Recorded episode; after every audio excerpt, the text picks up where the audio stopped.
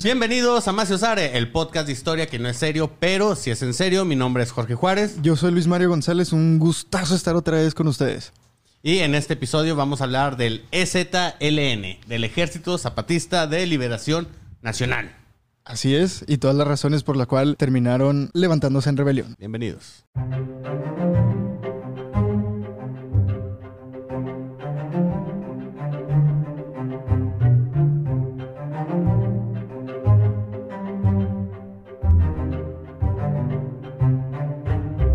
Estás escuchando Maciosare, un pinche enemigo, el podcast de historia que no es serio, pero si es en serio, mi nombre es Jorge Juárez. Yo soy Luis Mario González y eh, antes que nada, Jorge, esta ocasión me gustaría mandarle un saludo a todos los nuevos seguidores, a toda la gente nueva para la comunidad.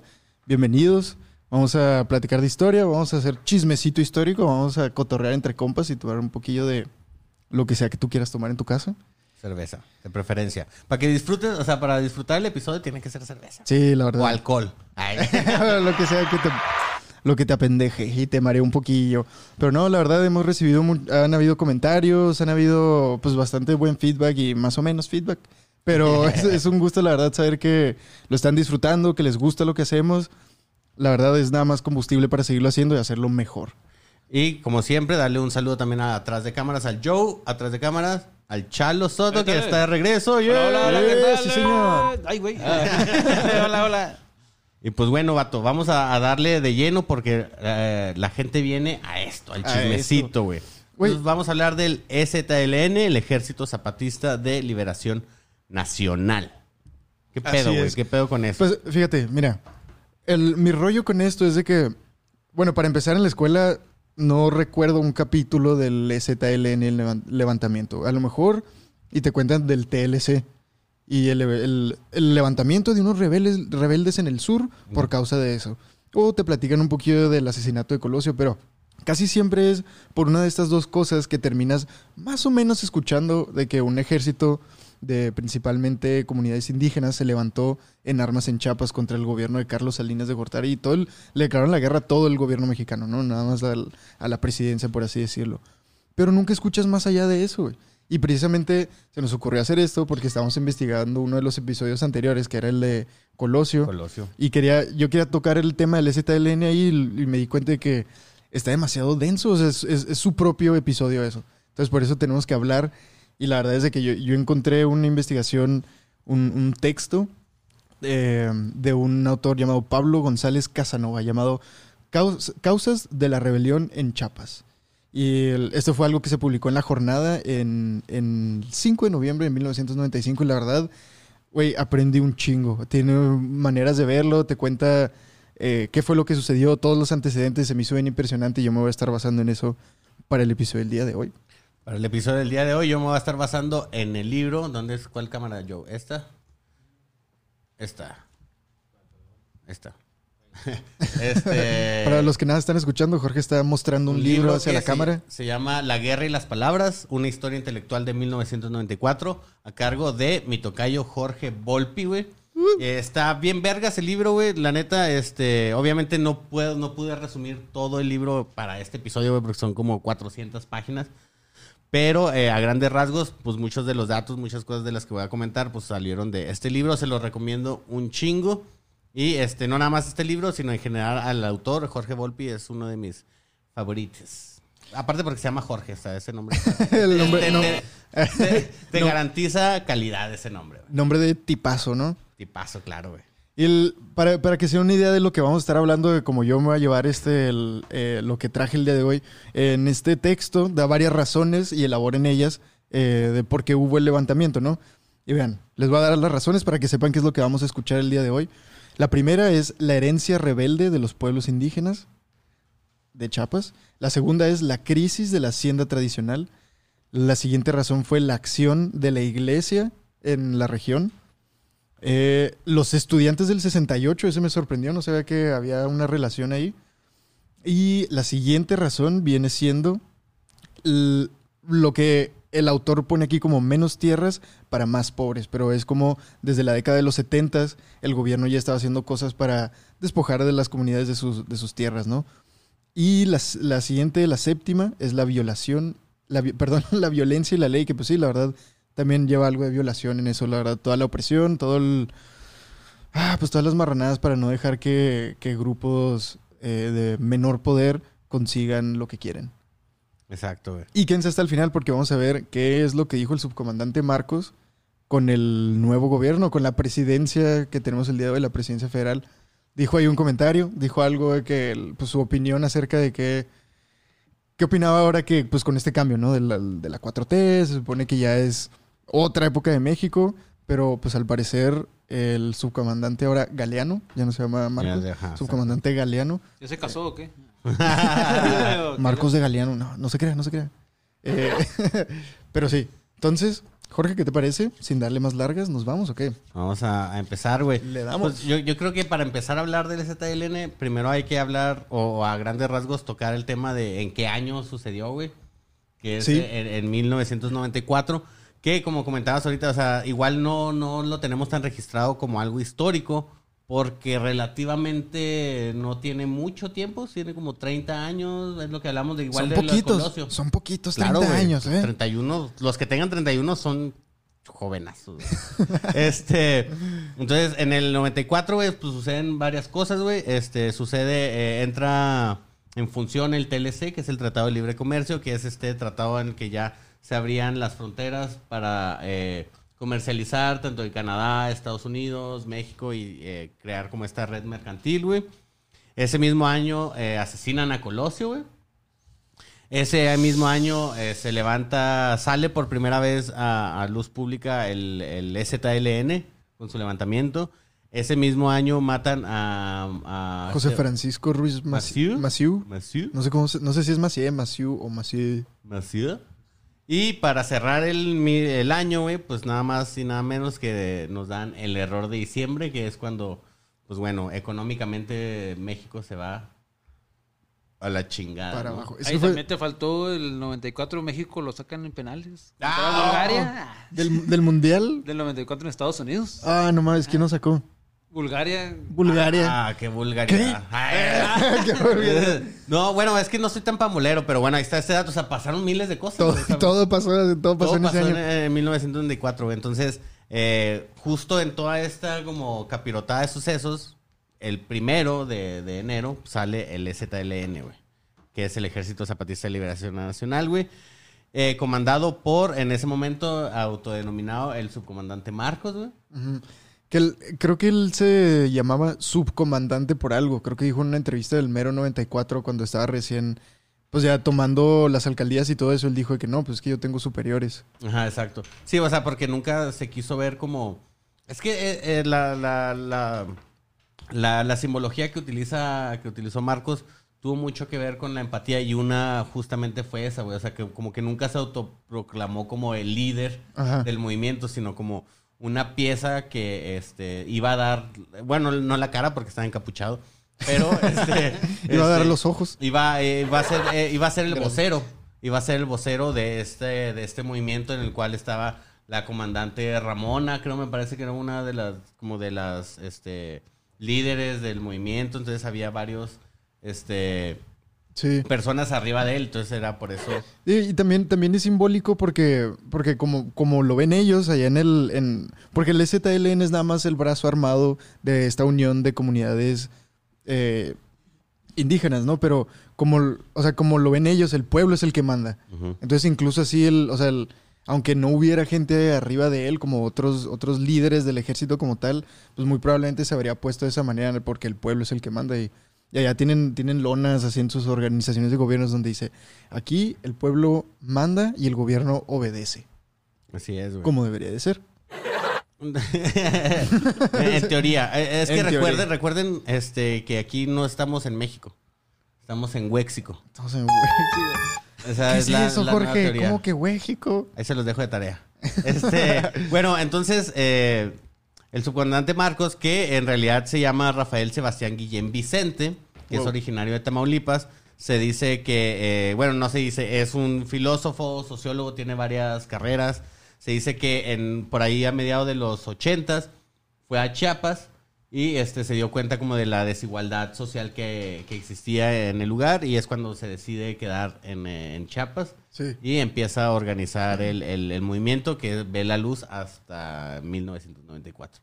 Entonces fue... Wow. No, no, el, el ZLN no fue un, un movimiento que surgiera de un día a otro o de... de el O de un año a otro, ajá. incluso se iban preparando, o sea, porque lle- lleva- eran varias décadas que se venía construyendo el, el descontento y, el- y las presiones, ¿no? Y, y terminó de estallar en el 94. Y fíjate, a, a mí se me hace bien interesante el, el por qué sucedió en Chiapas, güey. Este, bueno, lo que, este, según Volpi dice, bueno, no según, sino porque, pues, es, es en realidad, güey. O sea, Chiapas siempre ha sido como un, un estado eh, muy peculiar en, en- en la República Mexicana, güey. O sea, aparte de que fue de los últimos estados en adherirse a la República como tal, güey.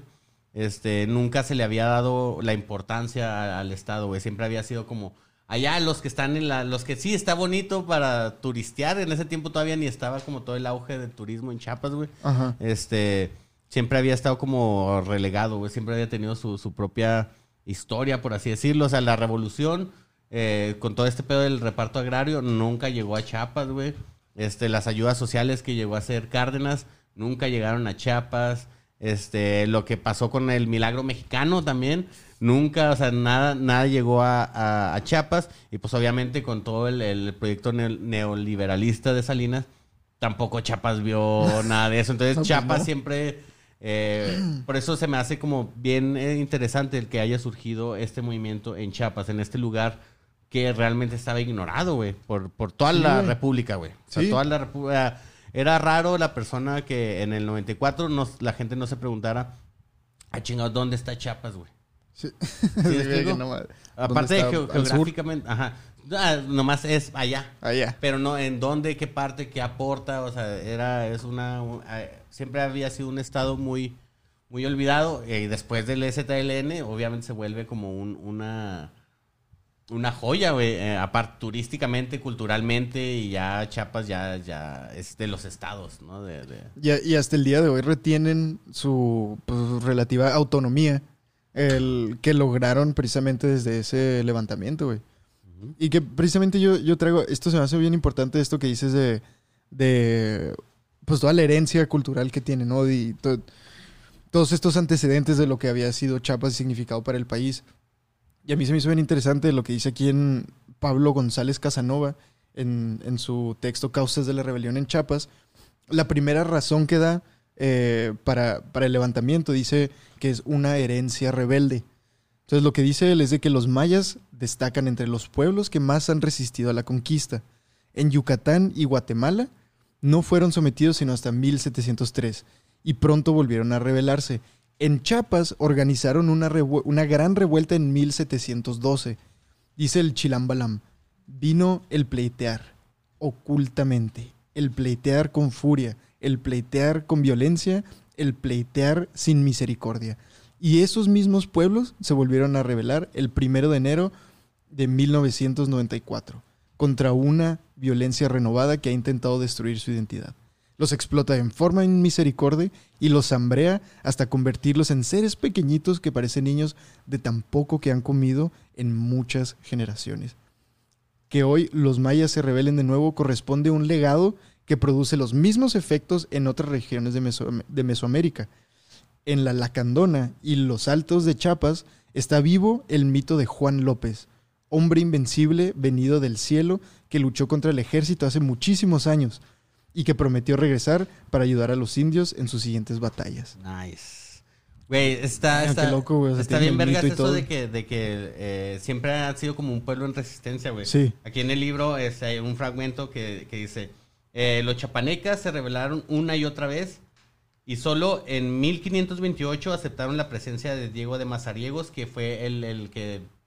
Porque una vez que eh, viene después de Pedro Alvarado, Pedro Ajá. Alvarado llega a Chiapas y trata de, de entrar, conquistar a el, el- el lugar, bueno, de pacificar el lugar, porque siempre Pacificar, estaban este, en rebelión, güey, los, los, los nativos de, de- de Chiapas, y luego ya es cuando llega Ma- Diego de Mazariego, y se le estuvieron revelando, se le estuvieron revelando. Entonces dice, este, fue hasta 1528 cuando aceptaron la presencia de Diego de Mazariegos, y el pago de tributo, aunque en 1532 volvieron a alzarse contra los invasores hasta que fueron brutalmente sometidos poco después.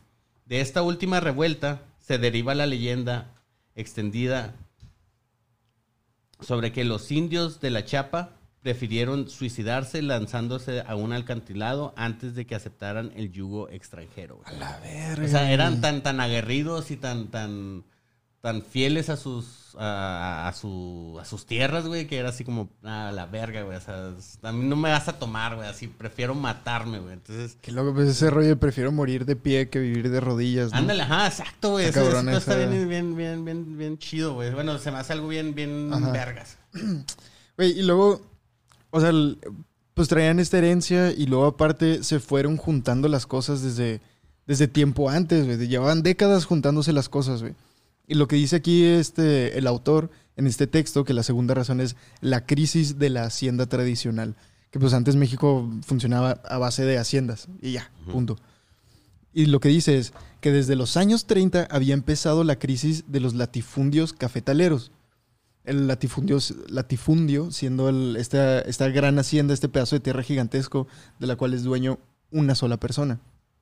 Entonces, los peones acasillados huían a otras regiones menos desgraciadas. Los peones eran la- las personas que trabajaban la tierra en las haciendas, eh, que pues funcionaba básicamente a, a Ah, sistema de tierra de raya. güey, Como los esclavos. Ándale, pues Entonces, sí. esto tiene conexión con lo de, lo de Yucatán que hablábamos la- el episodio, hace dos episodios o tres episodios, que eran, pues sí, no, pues las haciendas que tenían esclavos, a- pero esta era la contraparte en Chiapas, ¿no? O sea, como que era... Pues eh, esto, esto ya... pasando, ¿no?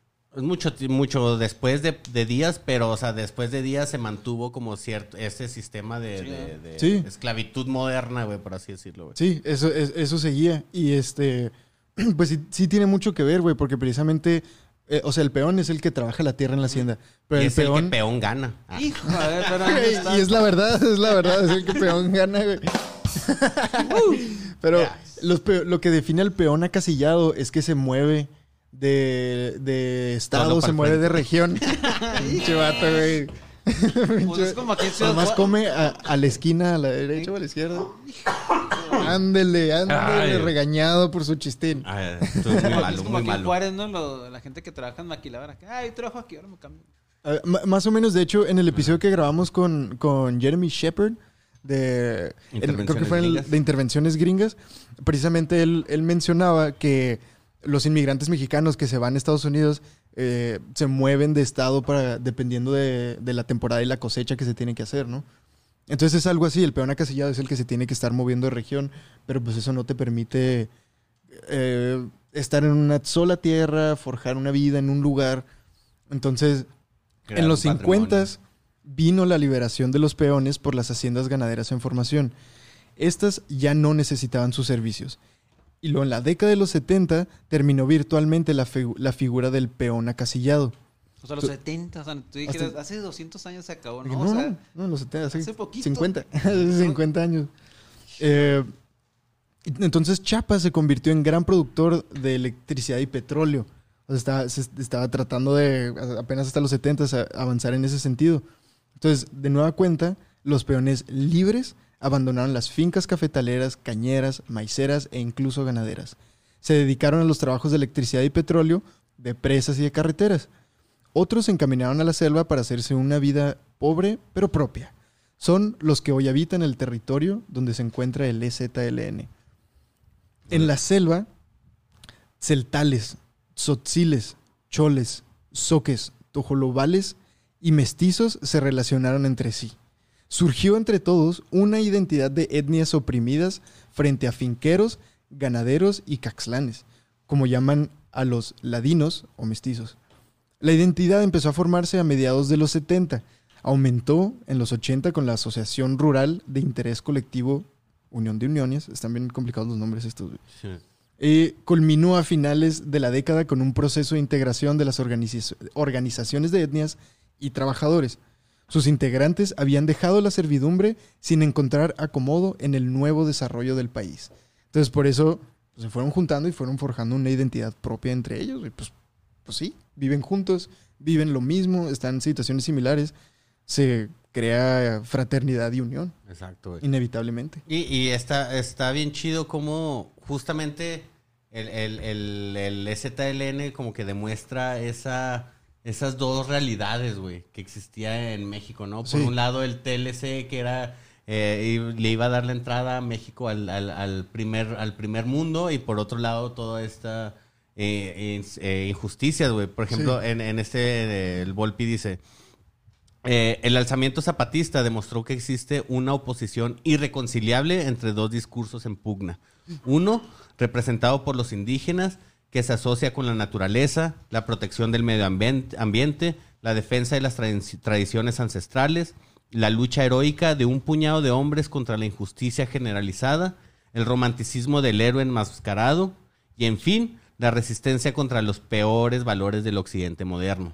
El otro, en cambio, pertenece a sus contrincantes, los finqueros, cafetaleros, ganaderos, el corrupto gobierno del PRI y sus aliados, y se identifica con el culto por el poder, el dinero, el progreso lineal y la homogenización indiscriminada de los seres humanos, y se asimila, por tanto, con las tendencias de casi todos los gobiernos actuales del planeta y especialmente con la versión más salvaje del neoliberalismo. güey. O sea, era justamente ese... Ah, es guay. es- Volpe, saludos, saludos al señor Jorge Volpe. aquí. Aquí. podría estar con nosotros. Este, justamente es eso, o sea, eran dos visiones totalmente distintas del mundo y por eso es tan importante el ZLN, por eso decidimos hablarlo el, el día de hoy, porque como dice aquí, son dos, es un Sí, choque de realidades, güey. Y, y precisamente, o sea, el choque de realidades precisamente viene con el levantamiento del ZLN, porque pues como estábamos mencionando ahorita em- antes de empezar a grabar, güey, que decías de que el- pues, los primeros cinco años de Salinas estuvieron bien fregones y todo el mundo pensaba que, güey, todo está bien chido, todo se está poniendo en fregón, y luego precisamente con el TLC, eh, esto, lo, esto lo menciona un reportero que entrevista en el documental 1994, que está en Netflix, muy bueno. Chéquenlo. Véanlo. Este, pero él dice que están todos emocionados, pues ya vamos a entrar al primer mundo y pum, levantamiento y nada, viene, está bien fregón como lo pone, se levantan todos con la cruda de la noche anterior celebrando el año nuevo y la cruda viene a pegar es- pues, la cruda realidad de que no eres del primer mundo, güey, sigue siendo del tercero. Hay una rebelión en tu país. Exacto. ¿Qué pedo? Y Eh, cambió, ¿no? México, o sea, México no es tercer mundo, sino que es país en vías de desarrollo. Ah, Ah, mira, de- o sea, ¿cuántos Y años llevan 50 años en vías de desarrollo nomás. Ya, no pasamos. Corea lo hizo como en-. China lo, lo hizo. China lo hizo como en 20 años. Acabó el comunismo y luego después ya. pues, No, no, no acabó. No Japón. acabó. Japón después del bombazo. Japón, de Ah, las no, no, dos bombas le cayeron y de las ¿Y ya? dos se levantaron. Alemania, Sí. que, Alemania que pues, perdió la guerra y quedó devastado y tuvo que pagar deuda, pues todo lo que, los daños que hizo. ¿eh? Y, Y y ahorita están a toda madre. el- y el, para, el, para el resto del siglo probablemente se van a, van a terminar de ser una de las superpotencias del mundo. Que sí son una potencia mundial. Ahorita están cabrones los alemanes, pero todavía más. México, ¿qué le pasa a México? México no ha tenido esas devastaciones, de esas guerras. Tiene a Maciosare, güey, que por eso hicimos el podcast, güey. Por eso para lo hacemos. tratar de encontrar al pinche enemigo. para entender eso. Ah. Porque pues una y otra vez, como lo hemos dicho aquí antes, o sea, estamos describiendo así vagamente el, suceso, el suceso que estemos tratando en el episodio. Y siempre nos termi- terminamos diciendo que, güey, pues avientó un dardo en la oscuridad, güey. Esta descripción le queda a cualquier punto de la historia de México, ¿no? Hoy lo estaban haciendo en el 94. Bueno, en México estaban implementando apenas el neoliberalismo, ¿no? O sea, apenas. Eso ya era un modelo que lo estaban Sí. usando en otros países. aquí, este, Carlos Salinas fue. Vamos a empezarlo. Pues eh, es que desde, an- desde antes de que llegara la presidencia, o sea, ya había, había estado, creo, en, la- en algo de economía, ¿no? Este Salinas de Gortari. Pues es que es, es el, Que eran los, los, que le llaman- los tecnócratas. tecnócratas. Ajá, Ajá. era justamente... eh. Los economistas y estos, los tecnócratas son estos güeyes economistas y estudiados que pues se meten al, al- a las esferas del poder, ¿no? Y tecnócratas le llamaban al grupo salinista del PRI. ujú. Eh, pero bueno, regresando un poco a las razones de cómo terminó dándose el levantamiento del ZLN, entre todo esto que, que comentamos del TLC, la tercera razón que explica aquí en el, en el texto es la acción pastoral. Esta me sorprendió, güey, la verdad, porque a lo largo de la historia de México, escuchas cómo la iglesia nada más jodía al pueblo para poder quedarse con tierras, quedarse con, inmue- con bienes inmuebles, poder seguir cobrando impuestos y quedarse en el poder, güey. Pero aquí, güey, me sacó de pedo porque al parecer fue completamente lo contrario, güey. Entonces, esto es lo que sucedió con la acción pastoral eh, que ayudó al, al levantamiento del ZLN. Dice el texto. provino de la Conferencia Episcopal de Medellín. La sistematización del cambio se expresaría en la teología de la liberación, hoy violentamente censurada por los ideólogos neoliberales. La teología de la liberación sería un importante movimiento cristiano que respetando el dogma y la fe impediría que una y otra se usen contra los débiles y los pobres. Ah, cabrón, la iglesia viendo por los débiles y los pobres. ¿Qué, ¡Qué sorpresa! Entonces, la acción, la acción pastoral de ese movimiento. eh, la acción pastoral de ese movimiento empezó por los años 60. O sea, de los 60 hasta el 94. ter- O sea, bueno, no hasta el 94. No creo que ahí hayan dejado de hacerlo, güey. Pero desde los 60 estaba la iglesia haciendo estos trabajos, ¿no? Curas y catequistas se dedicaron a enseñar a los, a los indios que son seres humanos. A la verga, eso me sacó de así como el. Que- o sea, que ¿cuánto ¿Cuántos que tiempo? eran antes? ¿Cuánto tiempo llevan tratándolos tan culero, güey, que tuvieron que dedicarse a enseñarles que son seres humanos, güey? Pues ya ves la, lo de Pues Yucatán la, la- otra la vez. Inquisición tuvo que ver mucho también. o Ajá, sea, todo también eso. vale 100%. En el tema de Yucatán, la otra es como los iban por los indios yaquis en. Como si fueran animales, se los echaban en jaulas y Ándale. a trabajar. Ándale y así, entren, órale allá hasta que trabajen hasta que mueran. Entonces, el- les enseñaron a expresar su pensamiento, a valorar la vida de su comunidad con la palabra de Dios y con la interpretación de la Biblia. Los adiestraron en nuevas formas de organización para el trabajo colectivo, en la discusión fraternal, en la toma de decisiones. Desde la fe les llevaron a interpretar los textos sagrados, a leer el Éxodo para que lo identificaran con sus pueblos y hallaran en la historia de los judíos la de su propia opresión. Les enseñaron a interpretar la utopía cristiana del reino de Dios en su propia tierra. Les dieron las bases de una cultura democrática en que empieza uno por respetarse a sí mismo para respetar a los demás y para construir con todas, con todos, perdón, todas las organizaciones que representan los intereses comunes.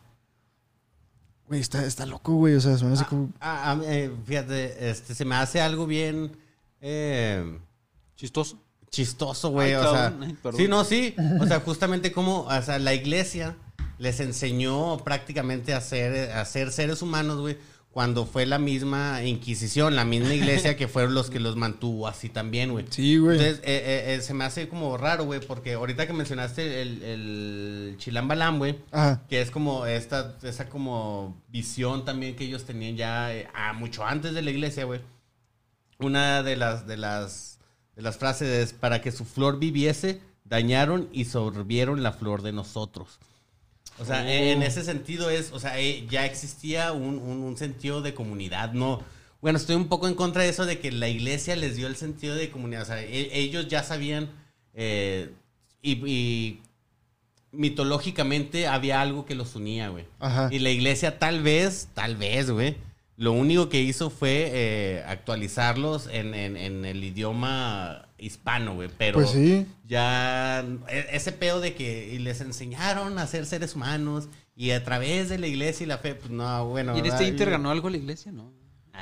Pues, Eh, influencia de dinero. Ajá, no, güey, pues no sé qué tipo de dinero, qué tanto dinero les podían dar. sí, pero, ahí sí, ese, ese no me gustó. o sea, eso, eso en- entiendo, entiendo lo que dices, güey. eh, que se me hace que más bien, o sea, no tanto que les enseñaran un sentido de comunidad porque antes no tenían, sino más bien como que los ayudaron a organizarse en el presente para, para hacer eso de una manera que pudieran contrarrestar todo lo que el gobierno mexicano estaba haciendo en contra de ellos.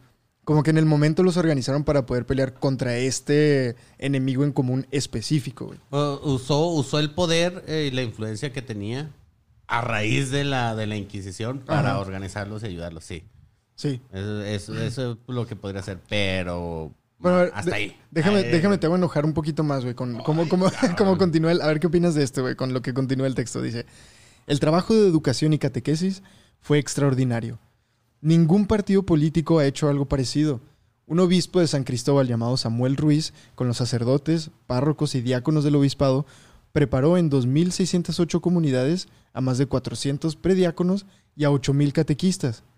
Entre comillas, vivieron la caridad como pobres y como indios, y transmitieron a los pobres y a los indios todas esas maldades que consisten en creer, pensar y ser orgullosamente indios.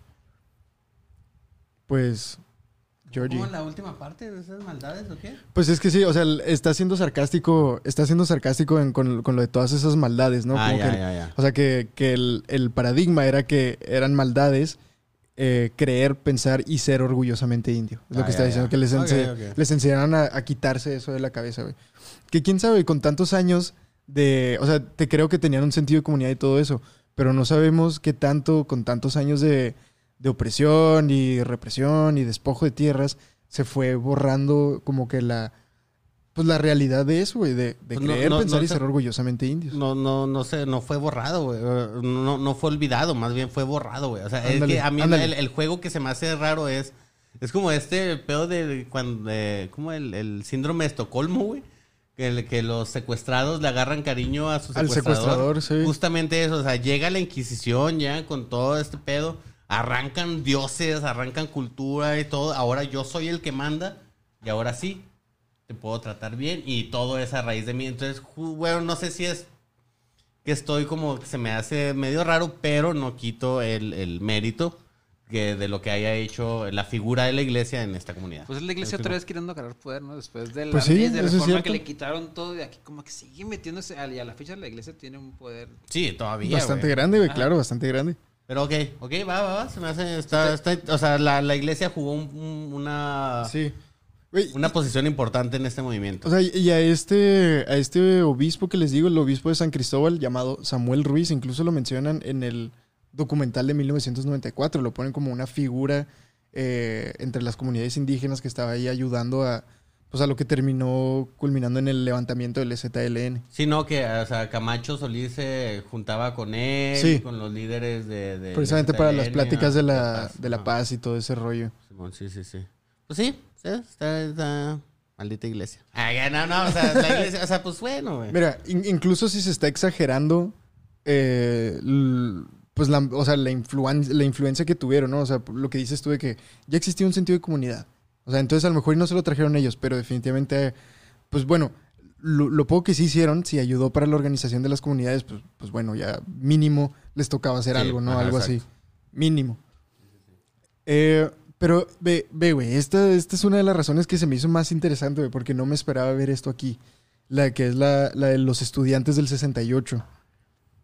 Y lo que dice el texto es que después del 68, los líderes estudiantiles siguieron muchos caminos. Unos se integraron al sistema o el sistema los cooptó. Otros organizaron movimientos sociales urbanos y colonias populares. Otros contribuyeron a formar partidos políticos como el PRD. Otros más ayudaron a organizar movimientos campesinos o se fueron con las guerrillas de Sonora, Chihuahua y Guerrero. En la ideología de los antiguos estudiantes había un elemento común, luchar por una democracia en que el pueblo trabajador y explotado tome las decisiones por sí mismo y se prepare para dar fin a un sistema represivo, autoritario y excluyente. Culo, güey, dale chance, déjalo soñar. Ay, perdón, perdón. Total que sí pasó. Ah, no te crean. eso Este, nice. Continúa. A mediados, del- a mediados de los 70, los antiguos sobrevivientes del 68 empezaron a llegar a Chiapas. Se integraron a las organizaciones populares, las ayudaron a organizarse y a adquirir una mayor conciencia para llevar adelante sus luchas.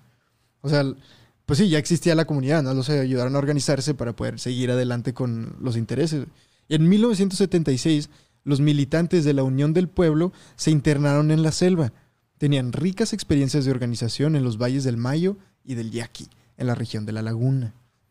Entonces, en medio de errores, desencuentros, crisis teóricas y estratégicas, los líderes del 68 plantearon la necesidad de la unión y organización de todos los obreros, campesinos, colonos, estudiantes, pequeños comerciantes, empleados profesion- y profesionales. O sea, no nada más eh, indígena que vive en, en la sierra. No, no, no. fue. Todos, güey. O sea, todos los que no somos del- de la influencia y del- de los círculos de poder del país, güey. Exacto. O sea, entonces eso, se me hace bien importante, güey. El- el- el- y otra cosa que dice es, el triunfo de la posición democrática se debió a tesis que ligaban la expresión de opiniones, la formación y la participación. Que justo ahí es cuando entra la figura de Marcos, güey. Ok. O sea, que, que mucha gente también como que eh, trató, obviamente, eh, cuando sucede este tipo de movimientos, güey, una de las primeras cosas que trata de, de hacer el gobierno, al cual se le está levantando eh, este grupo, grupos eh, guerrilleros, güey, es tratar de desacreditar el, el movimiento, ¿no? En- Entonces, que en algún punto, que fue lo que quiso hacer el gobierno tanto de Salinas de Gortari y Cedillo con el ZLN. O sea, como tratar de desacreditarlo, que incluso, este... No, es que él, no, o sea, como un, un- alguien que no es de Chiapas, alguien que no es indígena, está hablando por ellos, está tratando de, ah, eh, este, ¿cómo se llama? ¿Cómo se dice ahora? Apropiar. Ah, ¿no? apropiar, la apropiación cultural Ajá. y todo ese rollo. Ah, pero que no seas Miguel Hidalgo porque ahí sí te ponen estatuas y todo. Ándale, exacto. Entonces, justamente con, con lo que dices tiene mucho sentido porque, o sea, Marcos, siendo de Tamaulipas, como decíamos ahorita, este, fue alguien que se preocupó por la, por la, por la sociedad de Chiapas, güey. Sí. Todas las, las, eh,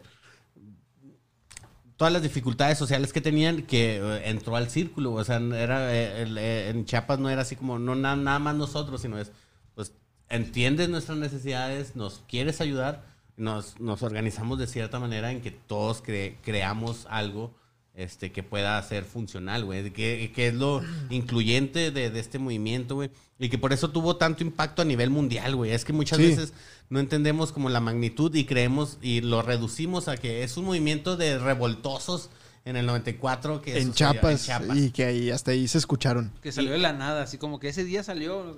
Ajá, no, güey. O sea, el, el STL tuvo un impacto a nivel mundial, güey. Estamos hablando de que este, intelectuales este, alrededor del mundo conocieron el, el- movimiento, güey. Se acercaron, vinieron a Chiapas, se entrevistaron con Marcos, güey. Y una de las cosas que, que es- narra en este libro, que por eso se llama eh, La guerra y las palabras, güey, es porque hace mucho énfasis en cómo la...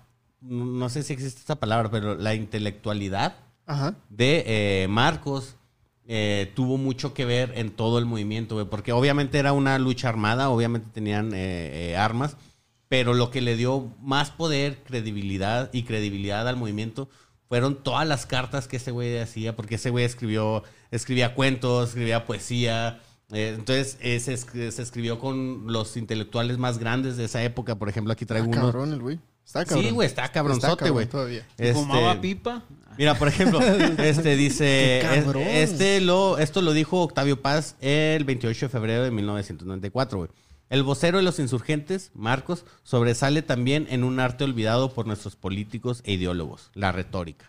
Uh, Y luego este, el, crítico Christoph- Christopher Domínguez abundó años más tarde. Entre las dramáticas novedades que el STLN le ha dado a México está esta reaparición sorpresiva y generosa a través de la pluma de Marcos, del arte de la retórica, de la primacía de la palabra escrita entre la vulgaridad de la vida pública. güey. wow. Y luego, este, tras leer sus primeros comunicados, Carlos Fuentes, que es también otro de los grandes eh, intelectuales que, que ha existido aquí en México, eh, Carlos Fuentes no dudó en afirmar que Marcos había leído más a Carlos Monsiváis que a Carlos Marx. Y un poco más tarde, Octavio Paz reconoció que Durito, el personaje de Escarabajo, Escarabajo Caballero, andante creado por el líder zapatista, era una invención memorable, güey.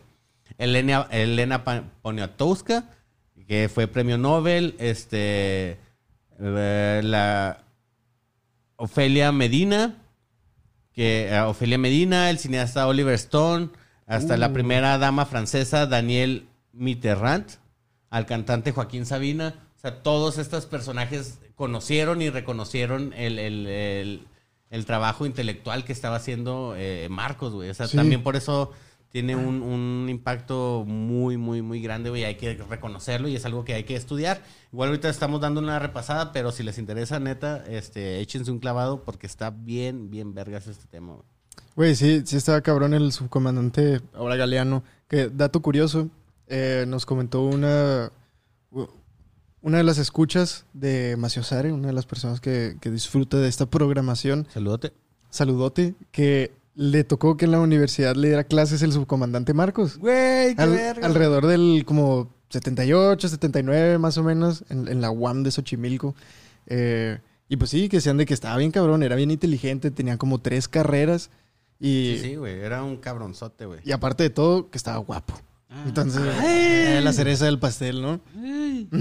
Pues tiene unos ojazos, o sea, esa capucha le deja ver sus ojazos. Y es, ese capucho así toda desgastada así de la barbilla, sí. Está bien guapo. Oye, güey, que, que por cierto yo tengo una anécdota con, con, con Ay, Marcos, güey. Bueno, con el ZLN, güey.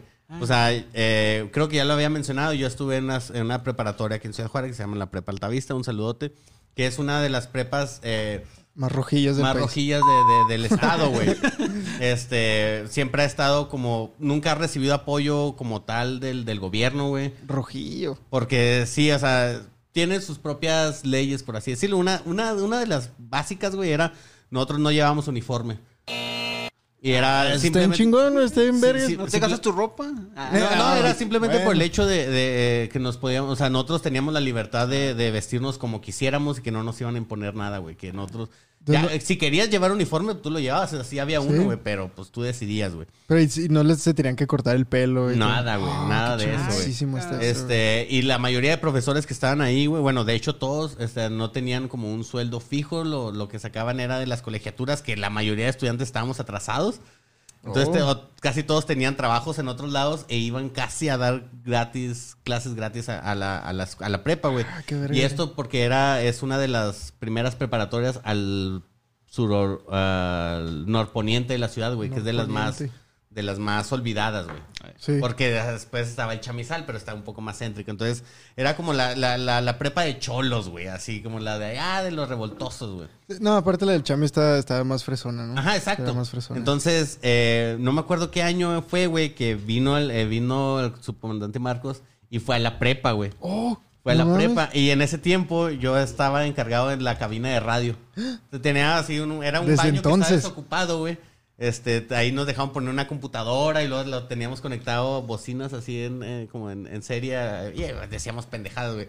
Tenía un, pro- un programa que se llamaba El Consultorio del Doctor Jorge House y a Brad Pittin, güey. Jorge, güey, qué fregón se me el doctor Jorge y House. este, eh, hazte cuenta que no tenía acceso más que una puerta. Entonces ahí, ahí entró el subcomandante Marcos, güey. Oh. Ahí, ahí, o sea, durante todo el evento que hubo y todo, ahí, ahí, se, ahí, se, ahí entró. Obviamente al día siguiente, pues nos dejó un chingazo de pinche tabaco quemado ahí, güey. Y sí nos dejó un dibujillo ahí en la, en la pared, güey. No le bajó el baño, ¿no? Así. ah, Ah, ¿Qué pasó? Eh, ¿Qué pasó, Ay, su comandante? Aquí. No, más bien no había, te digo, era un baño abandonado, ya no, Ah, no había taza ni nada, pero nada más era como un cubículo así, era un cuartillo, güey, ahí todo O pedorro. sea, pero ¿y ¿lo conociste, güey? ¿O- Fíjate que ahí, ahí me, des- me tuve un descontento con, como con la izquierda de Juárez, güey, porque, o sea, muchos muy, o sea, no sé, por di- di- decir nombres, güey. Eh, Dígalo, dígalo. Los de eh, la, la- la panadería Resiste, que son como estos eh, que hacen stenciles y todo. O sea, llegaron y se apoderaron del, del, del, del, ah, del evento, güey. O sea, obviamente es de estas personas que Típicos de izquierdistas. ob- obviamente reporteros y todo. O sea, nosotros éramos la prep. Nosotros, me acuerdo que tuvimos semanas de organización de que va a venir y pintamos, hicimos un mural y la verga, güey. Y a la hora de la hora, entre toda la gente y todo, no nos dejaron hacer. Yo no me acerqué, güey. O sea, no podía No acercarme porque, o sea, era un chingo de gente. Te al, punto de que todos se estaban encimando y Ajá, tratando exacto. de... Y, y todo, obviamente, pues, con sus causas sociales también queriendo acercarse y todo, pero sí, Pero- sí- pero- sí tuvo un mal sabor de boca en cuanto a, a- al- a la misma gente que fue, güey. Pero el, subcomandante, o sea, el- su viajera para ir a la prepa. Eh, Ajá, visitó varias zonas de la ciudad y una era, eh, llegó a la preparatoria. ¿Y güey. qué año fue esto? Culos, güey. No fue, no me acuerdo, güey. Fue obviamente como. Corría el 2000, año del 2000. 2000 algo, güey. Sí, pues... ¿Qué? Por ahí está, güey. O sea, 2009... 8. 2008, 2000, fue antes de que empezara totalmente lo de eh, la guerra del narco. Entonces, sí, antes del 2007, 2010, güey. Antes del 2000. Ajá, 2007, 2008 por ahí, güey. Wow. Este, pero sí, esa es mi, Qué mi güey, qué anécdota ahí. datillos, datillos curiosos con el subcomandante Marcos. Pero bueno, vámonos, vámonos de regreso para no, para no Pero no, desviarnos nos tanto. estamos a- a- alargando. Nos estamos alargando, pero la verdad es de que este tema lo, lo necesita y se lo merece, güey. Eh, entonces, continúa este texto del cual yo estaba leyendo acerca de las razones por qué se terminó levantando el ZLN en armas. Y la quinta razón dice, menos tierra para más pobres. Entonces, lo que explica aquí es de que en 1971, por decreto presidencial, se entregó media selva a una etnia casi extinta, los lacandones, con el pretexto de preservar a unos cuantos que quedaban. se pretendió arrebatar las tierras a celtales, tzotziles, choles, tojolobales y soques, que las habitaban desde hacía dos o tres décadas, y a quienes se acusó de usurpadores. Detrás del decreto, aquí se empieza lo marrano del gobierno mexicano, detrás del decreto había un gran negocio de políticos y madereros, como pinche siempre. Todos se presentaron como la compañía forestal La Candona, S.A.. Sociedad Anónima. Esta se apresuró a firmar un contrato con los legítimos dueños de la tierra. Adquirió así el derecho a extraer 35 mil metros cuadrados de madera, lo que equivalía a 10 mil árboles de cedro y de caoba. La selva se volvió monopolio de la compañía. Ayudada por el gobierno, la compañía se propuso reubicar a, pues a la gente, ¿no? Eh, a los que ellos llamaban intrusos. Algunos se fueron de la región, otros empezaron a luchar por defender a sus tierras. Los cientos de líderes indígenas del Éxodo, los 8000 catequistas, los ex líderes del 68, los de las guerrillas del norte y del Pacífico empezaron una nueva etapa de movilizaciones que los llevó a la capital del estado y hasta la capital de la República en 1981. Entonces, güey, o sea, simple y sencillamente lo que esto nos dice, güey, es una vez más el gobierno haciendo sus marranadas, güey. Por eso es difícil creerle al, al todo el discurso neoliberal, porque dices tú, bueno, pues igual sí hay oportunidad, trae oportunidades y mejores productos a menor precio, pero los que pueden aprovechar esas oportunidades son bien poquitas personas del país, güey. Para un grupo, eh, ahora sí que privilegiado, güey. Ahora sí que es un grupo privilegiado, güey, verdaderamente privilegiado. güey. Y la siguiente razón, o bueno, la, la- la razón de que aquí marca como la violencia y la ley. Esta es de las que más te pueden hacer emputar, güey. En el régimen racista y oligárquico de Chiapas, la violencia institucional es la ley. Hay un racismo y un crimen cosificador de los que ni se habla en las reuniones elegantes o cívicas. Hacia 1975 estaba vigente el derecho de pernada. Sa- ¿Sabes qué ese pedo, güey? Eso está No. ultra marrano, güey. Esto es un pinche una práctica feudal, güey. de- literalmente de, de la época medieval, güey. El derecho de pernada es de que el, el- el dueño de la hacienda o el, pues como surgió, el, el señor feudal, el, el dueño de la tierra que está trabajando el pueblo, cuando se casa una pareja en, en su tierra, él tiene, pues entre comillas, el derecho de llevarse a la novia y pasar la primera noche de bodas con ella. Ah, o sea, o sea, él, él- él es el que celebra la boda. No mames. Y, y, ah, Ah, es- es- es- güey, es un chiste, pero nada, este es una pinche- No, Para el rato. no, güey, está, está de la Para el verga, güey. exclusivo. Exclusivo. O sea, está, está, de- está de la verga porque es pinche práctica feudal, güey. Sí, sí, sí. O sea, pinche práctica de, de la era medieval, cuando todavía usaban espadas, güey. Y aquí dice que hacia 1975 seguía vigente el derecho de México. pernada, güey. Ah, güey. Ay, mi México. Entonces, eh, las estadísticas del terror, como dice aquí, no son confiables, son terribles. De 1974 a 1987 se cuentan 982 líderes asesinados tan solo en una parte de la región indígena de Chiapas, en una partecita. 1084 campesinos detenidos sin bases legales, 379 heridos de gravedad, 505 secuestrados o torturados, 334 desaparecidos, 38 mujeres violadas, miles expulsados de sus casas y sus tierras, 89 poblados que sufrieron quemas de viviendas y destrucción de cultivos. Entonces, güey, claro que se estaban con- con Sí, güey, se pasaban de verga, güey. Y como dices tú, nadie tenía en la conciencia colectiva lo que era Chiapas. Entonces era mucho más fácil hacerlo porque no necesitaban darse la tarea de esconderlo. Porque la gente ni siquiera ponía atención a esa región. Exacto, güey. Qué culero, güey, no mames. Bueno, Jorge, me voy a pasar aquí a la conclusión del texto, para, de una vez, para no alargarlo mucho más el episodio, güey. Eh, la conclusión del autor Pablo González dice, conflicto y consenso, guerra y negociación, enfrentamiento y diálogo, rupturas y treguas, desacuerdos y pactos con gobiernos y propietarios someten a prueba la hipótesis para avanzar y profundizar y ampliar los logros con los integrantes del movimiento, con los que simpatizan, con los que se resisten, con los que miran.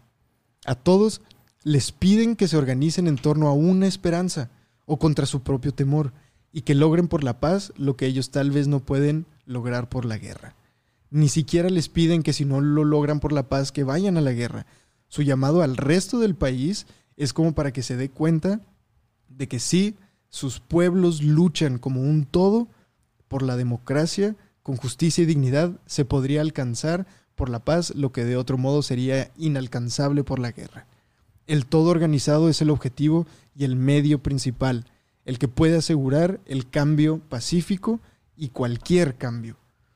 Nice. Entonces, güey, los sanadas, toda la mentalidad de toda la cultura que se está generando al por qué existimos, va alrededor de esto, güey. Justicia y dignidad, democracia, paz. O Güey. sea, tra- trátenos como seres humanos, güey. o sí, güey, escúchenos, escúchenos. O sea, pues se supone que somos una república representativa, güey.